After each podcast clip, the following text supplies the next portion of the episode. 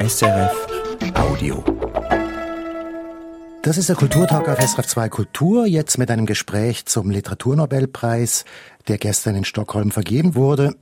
Sie haben es sicher gehört, der Nobelpreis für Literatur geht in diesem Jahr an den norwegischen Autor Jon Fosse für seine innovativen Theaterstücke und seine Prosa, wie es in der Begründung geheißen hat, damit gebe der Autor dem Unsagbaren eine Stimme. Mein Name ist Michael Lüsi und meine Gäste sind der literarische Übersetzer Hinrich Schmidt-Henkel. Er ist einer der renommierten Übersetzer norwegischer Literatur überhaupt und übersetzt auch Jon Vosses Werk auf Deutsch.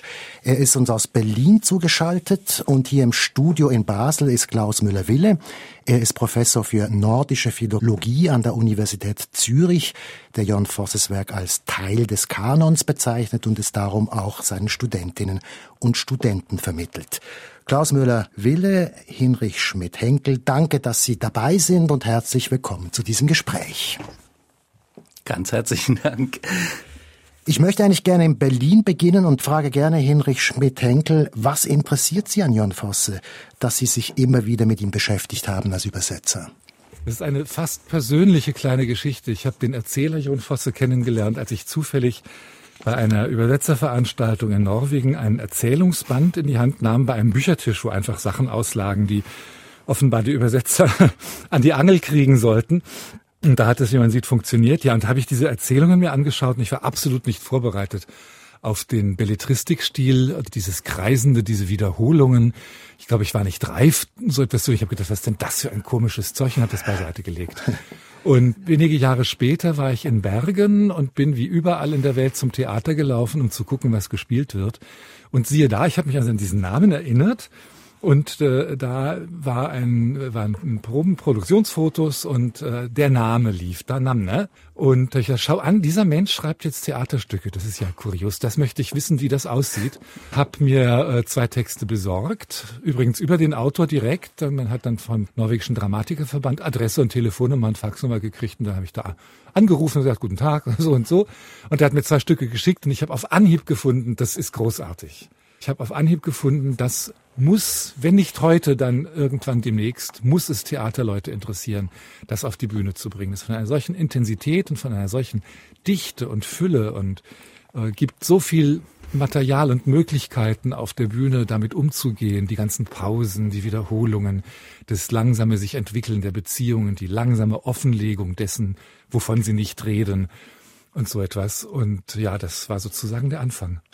Sie haben gesagt, großartig. Sie halten den Preis auch für verdient, würde ich ja mal sagen.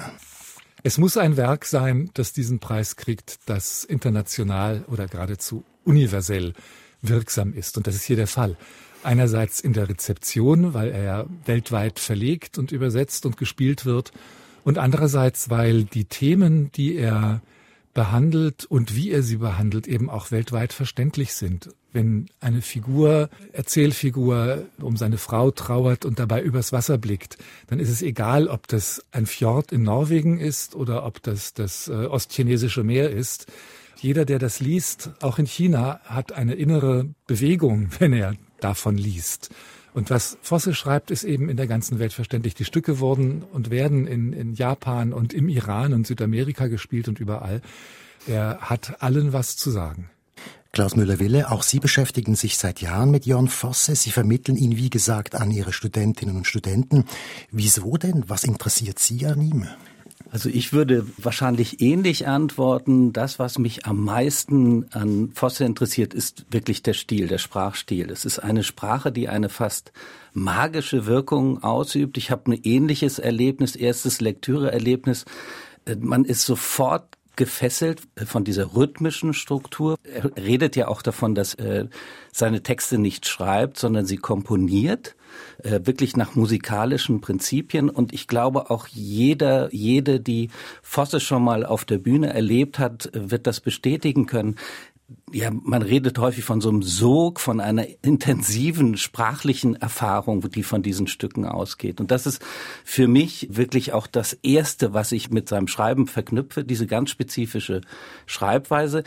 Ich bin überrascht, dass er international äh, so einen großen Erfolg hat wenn man auf die Sprache achtet, weil das sehr eng verknüpft mit dem Nynosch, das er schreibt, eine diphthongreiche, variantenreiche, musikalische äh, Sprache.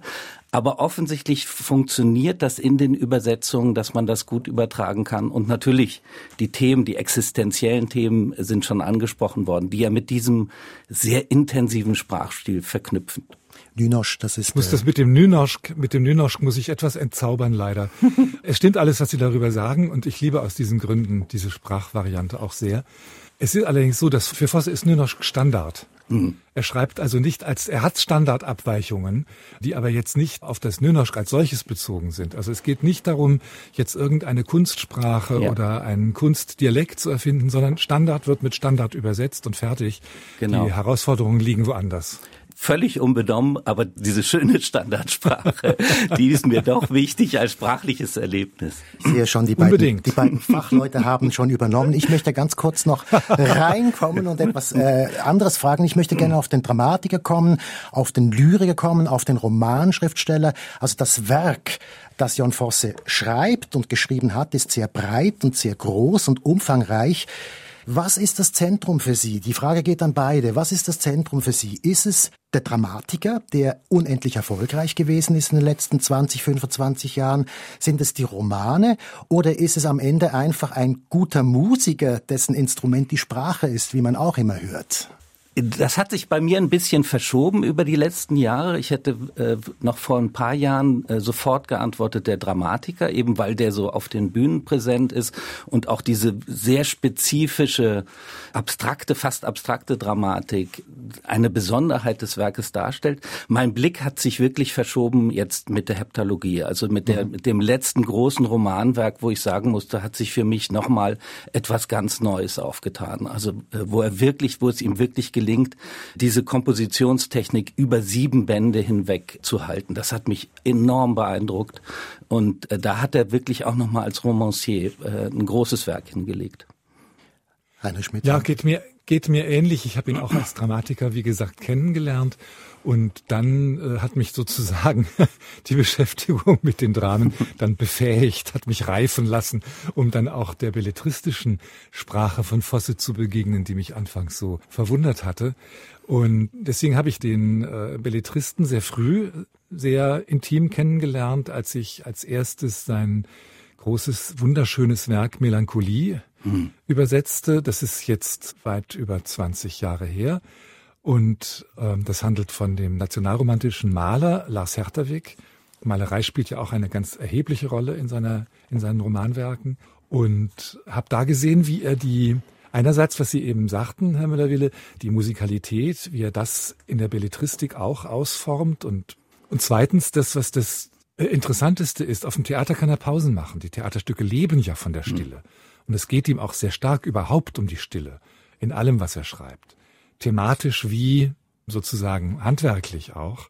Wie macht man eine Pause in der Belletristik? Sie können ja natürlich drei Seiten blank lassen. Die werden überschlagen in einer Sekunde, da hatten Sie keine Pause. Nein, in der Belletristik schafft er das, was das Drama mit den Pausen bewerkstelligt, schafft er durch die vielen Wiederholungsstrukturen. Mhm. Diese Schleife und nochmal Schleife und nochmal Schleife. Mhm. Und dann habe ich eben, was ich, einen Absatz lang Dinge, die schon mal so gesagt wurden oder fast so oder schon öfter so gesagt wurden. Und die kann das Auge zwar auch überspringen, aber es gibt die Möglichkeit, dadurch eben ein, ein Innehalten, einen Aufenthalt im Textfluss zu bewirken. Das ist wie eine Pause. Ich möchte gerne auf die Themen kommen, die ja. die er bringt. Sie haben jetzt diese Pausen genannt und da, da ist irgendwo auch dieses Kommunikationslose drin, dass die Leute eigentlich immer versuchen, sich mitzuteilen, aber das dann eigentlich nicht schaffen. Ist das so ein Grundthema bei ihm? Ganz eindeutig. Also die Kommunikation, das kommt natürlich besonders deutlich in den Dramen äh, zu tragen. Äh, Kommunikation ist ein ganz zentrales Thema oder vielleicht müsste man eher von scheiternden Kommunikationen reden. Die Figuren sprechen häufig auf eine merkwürdige Weise aneinander vorbei. Äh, sie kommen ins Stocken. Äh, es gibt sozusagen auch diese Wiederholungsstruktur hat etwas äh, damit zu tun, dass Sprache ins Stocken kommt.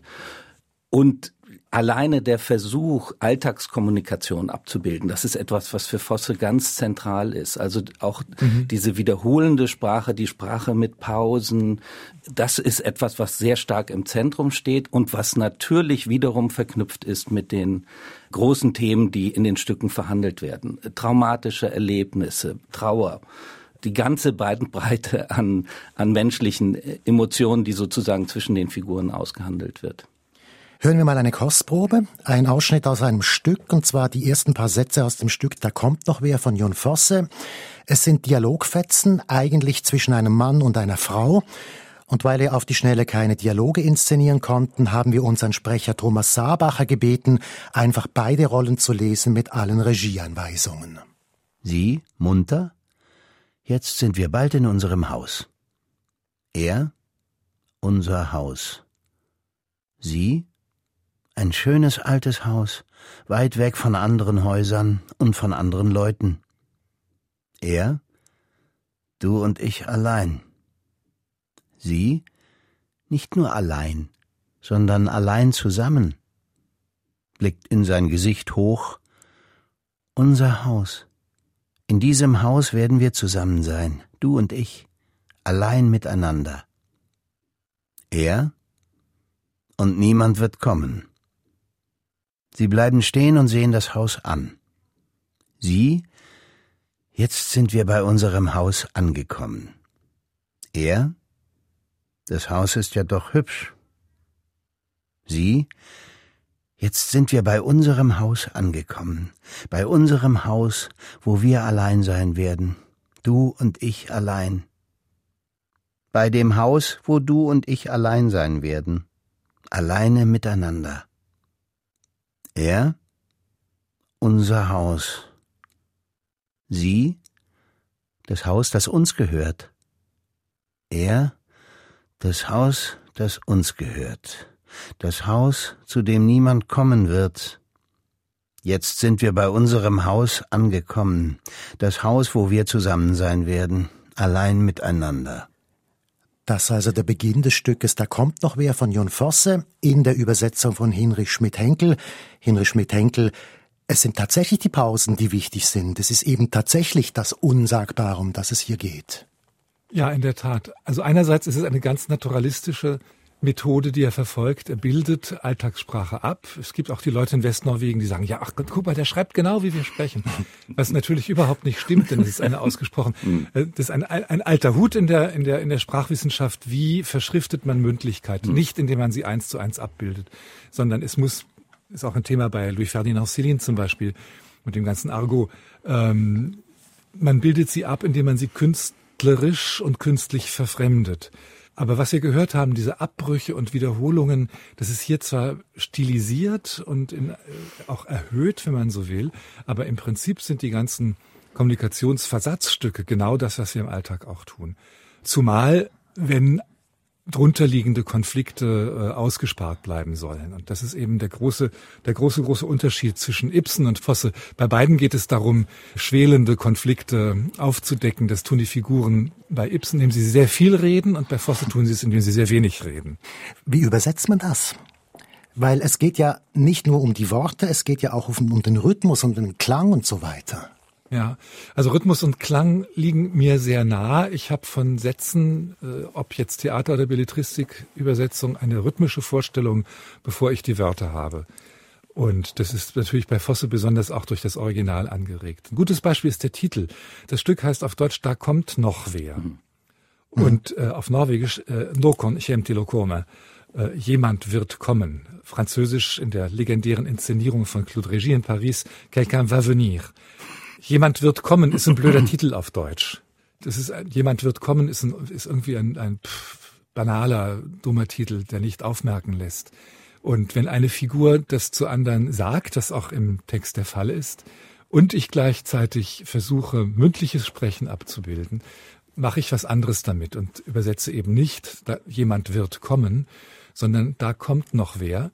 Das auch in allen ja, Varianten von Hoffnung oder Angst oder Bedrohung gesprochen werden kann. Klaus Müller-Wille, wie schätzen Sie den Dramatiker Fosse ein? Es ist ja immerhin das, was Sie vor allem unterrichten. Also ich sehe ihn natürlich auch in der, in der Tradition Ibsens. Das ist ein Vergleich, der immer wieder angestellt wird. Er hat sehr viel von Ibsen gelernt. Also diese extreme Reduktion auf wenige Figuren. Das ist etwas bis zum Teil, dass nur zwei Figuren auf der Bühne sind. Dass sich viele der Handlungen äh, in Häusern, in Innenräumen abspielen, dass es um äh, psychische Probleme geht, etwas was in der Vergangenheit liegt, wieder zum Leben erweckt wird die Gespenster der Vergangenheit, könnte man sagen, die wiederkommen. Das hat er alles von Ibsen gelernt und dennoch, er unterscheidet sich fundamental von Ibsen. Mhm. Er macht, er macht eine völlig neue Dramatik daraus. Er löst sich komplett von der, äh, von diesen Charakteren, die an psychische äh, Dispositive geknüpft sind und interessiert sich alleine für diese, ja, Sie haben eben von Sprachfetzen äh, gesprochen, das finde ich eine sehr schöne Formulierung, so dass die Charaktere sehr abstrakt bleiben. Also das, es tritt eine Frau auf, ein Kind, eine ältere Frau, äh, sehr selten, dass die Eigennamen genannt werden überhaupt. Und wenn Eigennamen aufkommen, dann sind es immer wieder die gleichen oder in Variationen auftauchende Eigennamen. Und das, äh, auf diese Weise wird sozusagen der Ibsen sehr abstrakt umgesetzt und er macht etwas, eine völlig andere Dramatik dann als der, als der Ibsen. Ja. Und interessant ist auch, dass die Figuren eben, die, die, die tragen, die Bezeichnung der Figuren sind ihre Funktionen in der Bezie in den Beziehungen. Genau. Nicht? Wenn das heißt, genau. die Frau, der Mann, das Kind, die Mutter, das sagt, dass das Geflecht, was relevant ist, ist nicht das des äh, verarmenden Wissenschaftlers und des genau. demnächst äh, zu berentenden Gerichtspräsidenten und ihre gesellschaftliche Funktion, sondern es geht nur um die Funktion innerhalb des Beziehungsgeflechts. Ich frage den Professor jetzt noch, Klaus Müller-Wille. Sie vermitteln ja diese, diese Theaterstücke auch an junge Leute und das sind sehr junge Leute und es gab vor etwa 10, 15, auch 20 Jahren schon diesen Fosse Hype und da ist ein bisschen abgeklungen. Kommen die noch mit oder interessiert das die jungen Leute heute noch? Also, das, äh, das kann ich sehr äh, einfach beantworten, die Frage. Also äh, sobald man Fosse unterrichtet, hat man es einfach. Also der übt wirklich automatisch eine Wirkung auf die Studierenden aus. Und das ist ungebrochen über die Jahre hinweg. Also es gibt, es gibt tatsächlich Autoschaften, die deutlich altern. Äh, das habe ich auch erlebt. Aber das ist beim Fosse nicht der Fall. Und das hat eben mit diesem, Groove zu tun der Stücke. Also dass das wirklich etwas anspricht, eine, eine körperliche Reaktion zum Teil, dieses direkte Mitempfinden der Sprache. Was hat ihn denn geprägt? Also woher kommt er eigentlich, dass er so schreibt? Ähm, es gibt tatsächlich eine Verbindung zwischen, zwischen Ibsen und, und ähm, Fosse und das sind die Fjorde, wo er aufgewachsen ist. Die Frage richtet naja, sich auch Ibsen an beide, ja.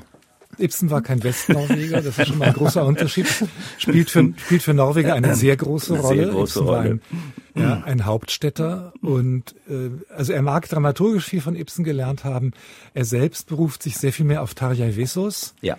Und der nämlich in einer ganz anderen, aber doch verwandten Weise mit seinen Figuren umgeht. Eine sehr äh, respektvolle, distanzierte, scheue Art, den Figuren nicht zu nah auf den Leib zu rücken. Denn das ist auch bei, ist auch bei Fosse sehr stark, so bei Vesus in anderer Form, aber das, der Grundantrieb ist wirklich derselbe. Und auf den beruft er sich stärker als auf Ibsen. Also ich würde auch noch eine andere äh, Genealogie aufmachen, jetzt auch ganz weit weg von den Fjorden. Ich glaube, die österreichischen Impulse sind ja. sehr, sehr deutlich bei Fosse. Thomas er hat, Bernhard. Er ja. hat unglaublich viel von Thomas Bernhard gelernt, also dieses ja. Operieren mit äh, Wiederholungsstrukturen. Ich glaube auch, dass er viel von Peter Handke gelernt hat äh, den er auch übersetzt hat. Also äh, diese, das darf man auch nicht vergessen. Beckett könnten wir noch nennen, die gesamte europäische Moderne dass dieses Image des Fjorddichters damit hat, wird vor allen Dingen in der deutschen Rezeption sehr viel gespielt. Hm. Ich würde das nicht überbetonen. Also das ist wirklich jemand, der global sich orientiert, äh, literarisch. Genau, das ist diese, das ist diese norwegische Situation, dass jemand sehr stark äh, regional ja. und national verankert ist, aber von dort aus Weltliteratur schreibt. Was ist er eigentlich für ein Mensch, Hinrich Schmidt-Henkel? Sie kennen ihn ja persönlich. Er ist sehr zurückhaltend und still und man kann auch sagen scheu. Also zum Beispiel die, die Situation, dass er sehr viel hat bei Premierenfeiern auf die, äh, bei Premieren auf die Bühne gehen müssen und so. Das hat ihn namenlos gestresst. Und äh, da hat er sich ein bisschen dran gewöhnt. Also jetzt in den kurzen Fernsehausschnitten, die gleich nach der Bekanntgabe gemacht wurden, äh, hat er ja ganz gelassen gewirkt und auf eine, auf seine typische Fosseweise still vergnügt, somit ein gewisses Schmunzeln. Ist ein sehr liebenswerter und sehr diskreter Mensch und ganz ausgezeichneter Beobachter. Dem fällt sofort auf, wie sein Gegenüber gerade dran und drauf ist und ein, auch ein sehr disziplinierter Arbeiter, nicht nur beim Schreiben. Also wenn es darum geht, Interviews zu führen oder oder Lesungen zu machen, der ist dann vollkommen präsent und auch sogar früher, als er noch getrunken hat, was er seit vielen Jahren nicht mehr tut. Aber wir hatten eine Situation, wo ich nur raten konnte, was er sagte. Weil das er so ist, betrunken äh, war. Ja, ja, ja, der, der, der Flug war umgeleitet worden, äh, nicht nach Düsseldorf, sondern nach, nach äh, Den Haag oder Amsterdam. Und er kam dann mit dem Bus durch ein verschneites Holland gefahren und kam dann nachts um elf erst im Theater in Bochum an. Und das Publikum war da geblieben. Und er hat die ganze Aufregung mit dem äh, zollfreien Whisky betäubt. Und als er dann es auf die Bühne geschafft hatte, ich wusste zum Glück bei den meisten Fragen, was er so äh, antworten könnte und habe das dann sehr diphthongreiches Nünosch, was er da sprach, ja. habe ich dann übersetzt. Dazu kann man, muss man sagen, dass er vor zehn Jahren, etwa gut zehn Jahren, einen totalen Absturz hatte, eine existenzielle ja. Krise hatte, die er mit Alkohol gelöst hat und dann dermaßen im Alkohol untergegangen ist, dass er sich fast nicht mehr retten konnte. Ja. So ist es. Ja. Ich denke, hat das Schreiben und das Aufhören zu trinken und der Glaube haben ihn gerettet. Der Glaube, auf den komme ich gleich zu sprechen. Ich möchte jetzt noch ein zweites Stück einspielen. Es ist ein Stück aus einem Roman, und zwar aus der Trilogie aus dem Jahr 2016, da aus dem dritten Teil Abendmattigkeit. Es handelt sich nochmals um eine Übersetzung von Hinrich Schmidt-Henkel und es liest nochmals Thomas Sabacher. Da haben wir Glück gehabt, sagt Asle, und Alida wacht auf und sie öffnet die Augen und sie sieht, dass es in der Stube jetzt fast dunkel ist, und sie sieht Oslake mitten in der Stube stehen wie einen großen dunklen Fleck, und sie sieht, dass er sich auszieht, und sie schließt die Augen wieder, und sie hört Oslake herankommen, und er deckt eine Zudecke über sie, und dann legt er sich in das Bett und unter die Zudecke, und dann legt er seine Arme um sie herum und schmiegt sich an sie, und Alida denkt, so muss es wohl sein. Ja, natürlich, denkt sie, und dann denkt sie, dass Asle sie umarmt, und dann will sie nichts mehr denken, denkt sie, und sie liegt ganz still, und es ist doch schön hier in Vika. Das Haus ist nicht so groß, aber es liegt schön an dem Wiesenhang, und grüne Hügel sind um das Haus herum, und der Schuppen liegt etwas weiter unten Richtung Wasser, wo das Bootshaus ist und der Anleger, und am Anleger liegt Osleks Boot. Es ist hier gar nicht übel. Und draußen laufen die Schafe herum und die Kuh steht im Stall und Oslake hat sie gemolken. Milch steht beim Ofen in der Küche, sagt er. Und kann sie eigentlich melken? Ja, natürlich kann sie das. Aber alles, was sie nicht kann und nützlich wäre, kann er ihr beibringen. Alles, was sie nicht kann und er kann und was nützlich wäre, das wird er ihr beibringen, sagt er, und sie soll es hier gut haben, sagt er, denn er wird arbeiten und fleißig sein, so sehr er Manns ist, sagt er, daran soll es nicht fehlen. Ein Ausschnitt aus dem Roman Trilogie von Jon Fosse, gelesen von Thomas Sabacher. Auch hier ist es wieder die Frage des Sounds, Hinrich Schmidt-Henkel. Ja, das hört man ja, wie das, wie das, äh, jetzt kommt mir das Bild der Welle in den Sinn, wie mhm. das sozusagen vor und zurück schwappt und wie die kleinen Wellen im Fjord und dann kommt es nochmal und wir haben es hier zu tun mit einem älteren Mann, der vollkommen verliebt ist und klar machen will, dass alles gut ist, der jungen Frau, die dramatische Dinge hinter sich hat. Das Ganze spielt in einem nicht äh, näher chronologisch verorteten späten Mittelalter oder so. Deswegen gibt es auch manche Wendungen, die etwas altertümlich sind und manche Dinge, die sozusagen den Text färben sollen. Also dass ich nicht von Decke spreche oder Bettdecke, sondern von Zudecke. Das ist so ein bisschen äh, mündlich, geht ein bisschen in Richtung Plattdeutsch. Und ja, man, man hört es, wie sich das hin und her bewegt und dabei auch langsam voran bewegt. Ich komme zum letzten Thema in diesem Gespräch und das ist die Religion. Sie haben das schon angesprochen. Mhm. Welche Rolle spielt das für ihn? Ist eine durchgehende Rolle. Also es ist ja ein Werk, in dem der Tod äh, einfach eine große Rolle spielt. Von Anfang an sind das, ist das eine Thematik, um die sowohl die Dramen als auch die Erzählung kreisen. Und in der Auseinandersetzung äh, mit dem Sterben und dem Tod äh, lässt sich Fosse natürlich auch auf transzendente Fragen ein. Und das ist etwas, was möglicherweise auch äh, stärker an Bedeutung gewinnt im Verlaufe der Zeit, dass die Stücke deutlicher von diesen Fragen gerahmt werden und auch, dass religiöse Diskussionen in den Romanen geführt werden. Jetzt gerade bei der bei dem jüngsten Roman ist, spielt das wirklich auf der Textoberfläche jetzt auch eine Rolle. Vorher war, konnte man das sehr viel zwischen den Zeilen lesen. Äh, jetzt ist es wirklich auf der Textoberfläche evident geworden. Ja, das ist sehr präsent in dieser, in dieser Heptalogie. Ja. Da wird wirklich über, was ist Gott gesprochen. Aber man muss sehen, Voss ist ein, Myst, ein Mystiker und das war, ist er immer gewesen. In eine Quäkerfamilie hineingeboren, genau. in, in deren religiöser Praxis es um Stille und um Licht geht. Und äh, das, das zieht sich bei Vosse völlig durch. Ja. Ob jetzt als äh, aus der Kirche ausgetretener Ex-Protestant in Norwegen oder als neuer Katholik, er ist kein Papist, er spricht über Gott, wie Meister Eckhart über Gott gesprochen hat. Der innere Friede, der innere Raum, die innere Stille des Menschen ist das, was Gott braucht, um sein zu können. Und umgekehrt. Kommen wir zum Resümee. Fassen wir zusammen. Hinrich Schmidt-Henkel, wer ist für Sie Jon Fosse? Warum hat er den Preis verdient?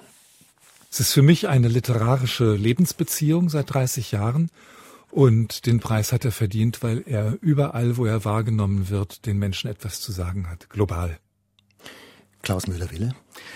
Ich finde, es ist eine tolle Wahl, weil die Akademie damit klar macht, dass sie wirklich die Literatur ins Zentrum ihrer Entscheidung stellt. Und das ist wirklich ein Werk. Äh, Fosse hat selber mal gesagt, er möchte nicht etwas schreiben, was etwas bedeutet, sondern was etwas ist. Hier geht es um die Sprache und alle die Themen, über die wir gesprochen haben, die manifestieren sich in einem Umgang mit sprachlichen Phänomenen. Und das finde ich sehr stark.